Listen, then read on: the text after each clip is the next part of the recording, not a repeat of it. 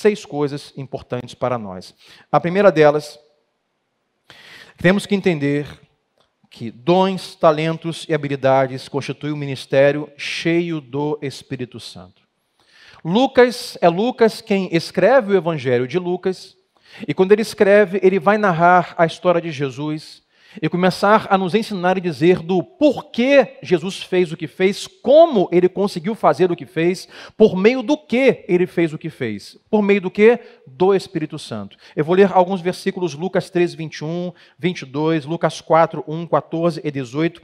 Tela, o telão vai ajudar você. Lucas 13, 21 e 22 vai dizer assim: Quando todo o povo estava sendo batizado, também Jesus foi, também Jesus o foi. E enquanto ele estava orando, o céu se abriu e o Espírito Santo desceu sobre ele em forma corpórea, como pomba. Então veio uma voz do céu que dizia: Tu és o meu filho amado, em ti me agrado. Lucas narra: antes de Jesus começar a fazer o que fez, antes de chamar o seu primeiro discípulo, o apóstolo, antes de curar alguém, de ministrar alguém, ele foi batizado, ele recebeu o Espírito Santo. 4, versículo 1 vai dizer assim: Jesus, então cheio de quem? Do Espírito Santo, voltou do Jordão e foi levado pelo Espírito ao deserto. Jesus, cheio do Espírito, foi movido também por esse Espírito. Versículo 14. Jesus voltou para Galiléia por meio do que? Do poder do Espírito. E por toda aquela região se espalhou a sua fama. Versículo 18 do capítulo 4 de Lucas. Jesus está agora na sinagoga com os religiosos, ele pega a Torá, o livro da época judaico, ele abre em Isaías e o que ele diz é: O Espírito do Senhor está sobre mim porque ele me ungiu para pregar boas novas aos pobres, ele me enviou para proclamar liberdade aos presos e recuperação da vista aos cegos, para libertar os oprimidos. O que Lucas está narrando e deixando escrito é: tudo que Jesus fez, todo o seu ministério, só foi por meio do Espírito Santo. Não há ministério espiritual, não há uso de dons espirituais sem o Espírito Santo. Mas Lucas não só narra os feitos de Jesus cheios do Espírito. Lucas vai narrar até a sua morte, a sua ressurreição, a sua ascensão aos céus. Então é Lucas quem narra a continuidade disso, que é o livro de Atos. Lucas é quem escreve, narra agora como a igreja vai começar a agir. E olha o que Lucas vai dizer em Atos 1, 8. Depois 2, 1, 2 e 4. Lucas vai dizer que Jesus, antes da sua ascensão aos céus, deixou uma ordem, não um conselho, mas uma ordem, porque a palavra de Deus não são conselhos. Jesus vai dizer assim: mas receberão poder quando o Espírito Santo descer sobre vocês e serão minhas testemunhas. O que Jesus diz antes de ir aos céus é: não comecem a fazer nada sem que antes sejam revestidos do Espírito Santo, porque o ministério ele precisa ser feito pelo Espírito Santo. Por isso, dons espirituais, aguardem. Lucas continua em Lucas 2, versículo 1 em diante. Chegando o dia de Pentecostes, estavam todos reunidos num só lugar. De repente veio do céu um som, como de um vento muito forte, e encheu toda a casa na qual estavam assentados. Então a promessa veio, Atos 2. O Espírito Santo, com Pentecostes, desceu sobre os primeiros cristãos. Versículo 4. Todos então ficaram cheios do Espírito Santo e começaram a falar noutras línguas, ou seja, já os primeiros dons. Começaram a falar noutras línguas conforme o Espírito os capacitava. O que já começamos a aprender nesse nosso sermão de hoje é que todo dom e habilidade em ministério cristão precisa ser feito pelo Espírito Santo.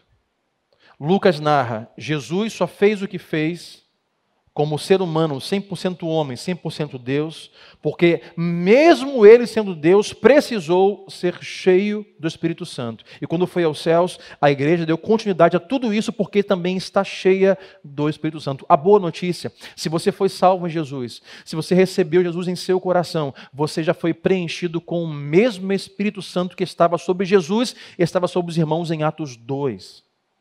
E se você hoje aqui não é um cristão, a melhor decisão, a maior decisão da sua vida é fazer de Jesus o Senhor da sua vida.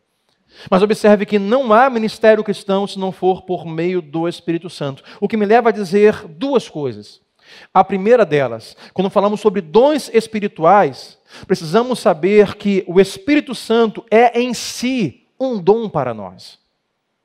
Antes ou mais do que recebermos do Espírito Santo dons e presentes, é saber que o Espírito em nós já é um presente.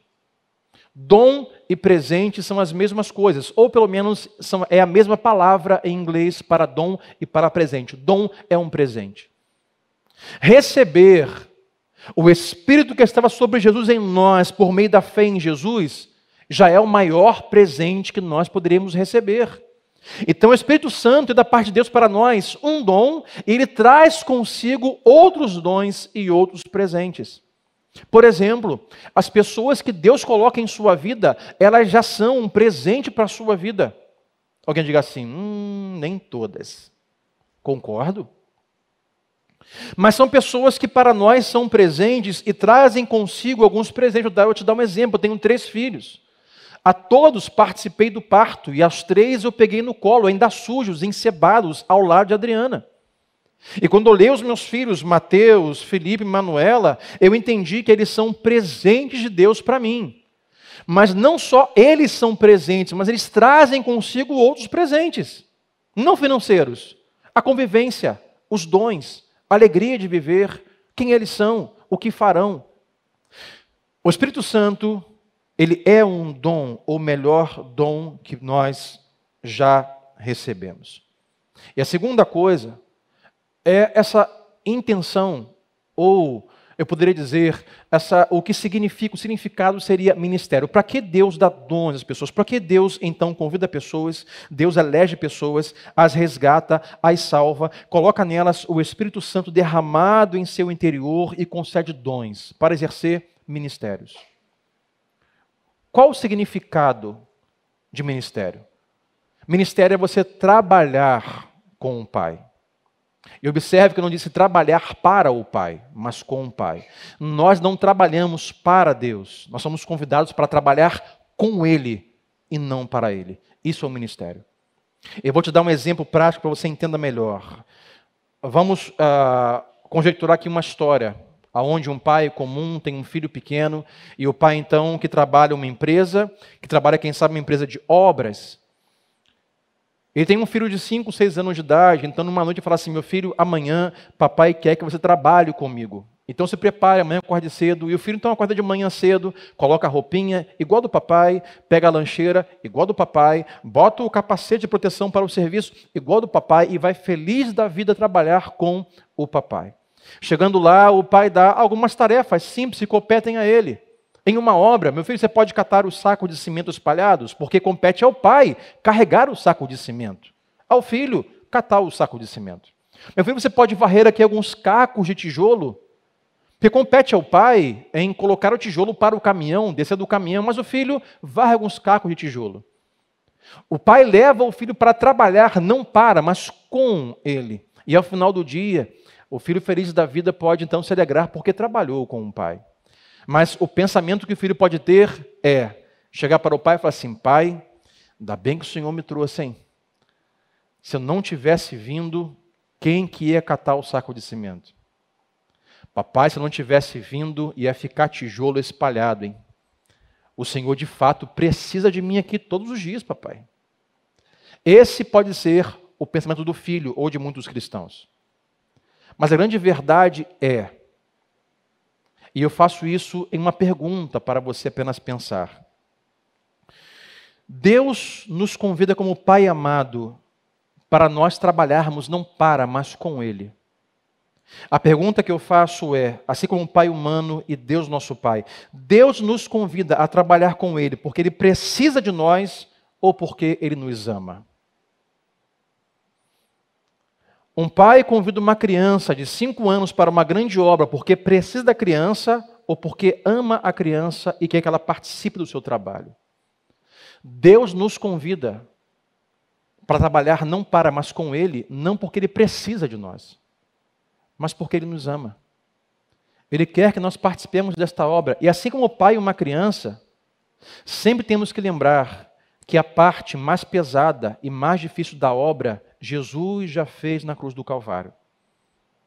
A parte que nos compete, o convite que nós temos, é a parte mais fácil ou a parte mais leve. É Deus quem faz todo o maior trabalho. Um pai terreno que convida o seu filho para trabalhar com ele, a intenção não é usá-lo, a intenção não é, se você não vier, o que será de mim? Eu estou frito, não, mas é o privilégio de ter o filho com ele, ele pode então conhecer o filho e se dar a conhecer ao filho. Quando nós trabalhamos com Deus, usamos dons e talentos, o que já nos deu para o seu reino, para a sua obra, nós fazemos parte desse time, assumimos a nossa posição, não é que Deus precise de nós, é Deus nos convidando a conhecê-lo por meio disso. Quanto mais nós nos engajamos na missão de Jesus, mais nós o conhecemos.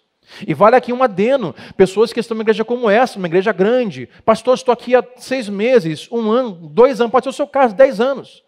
Ninguém nunca pergunta sobre mim, eu não conheço ninguém, ninguém fala comigo. Talvez, ou certamente, um meio de você mudar isso é você encontrar o seu lugar e começar a trabalhar com o seu pai. Porque o pai tem outros irmãos trabalhando com você. Não se isole, nossa intenção nesse mês é ajudar você, você encontrar a sua posição e começar a trabalhar não para, mas com o seu Pai, porque Jesus é o nosso exemplo. Eu teria alguns textos bíblicos, vou citar apenas um. João, 15, João 5,17, Jesus fala assim: Meu Pai está trabalhando e eu estou trabalhando também. Se meu pai trabalha, eu trabalho com ele. Saiba de uma coisa: nesse exato momento, Deus não está de braços cruzados, Deus está trabalhando na história. Deus quer trabalhar por você, posso ouvir um amém? Mas também Deus quer trabalhar em você. E Deus quer trabalhar por meio de você. Deus está trabalhando e nos convida a nós encontrarmos o nosso lugar e trabalharmos com Ele.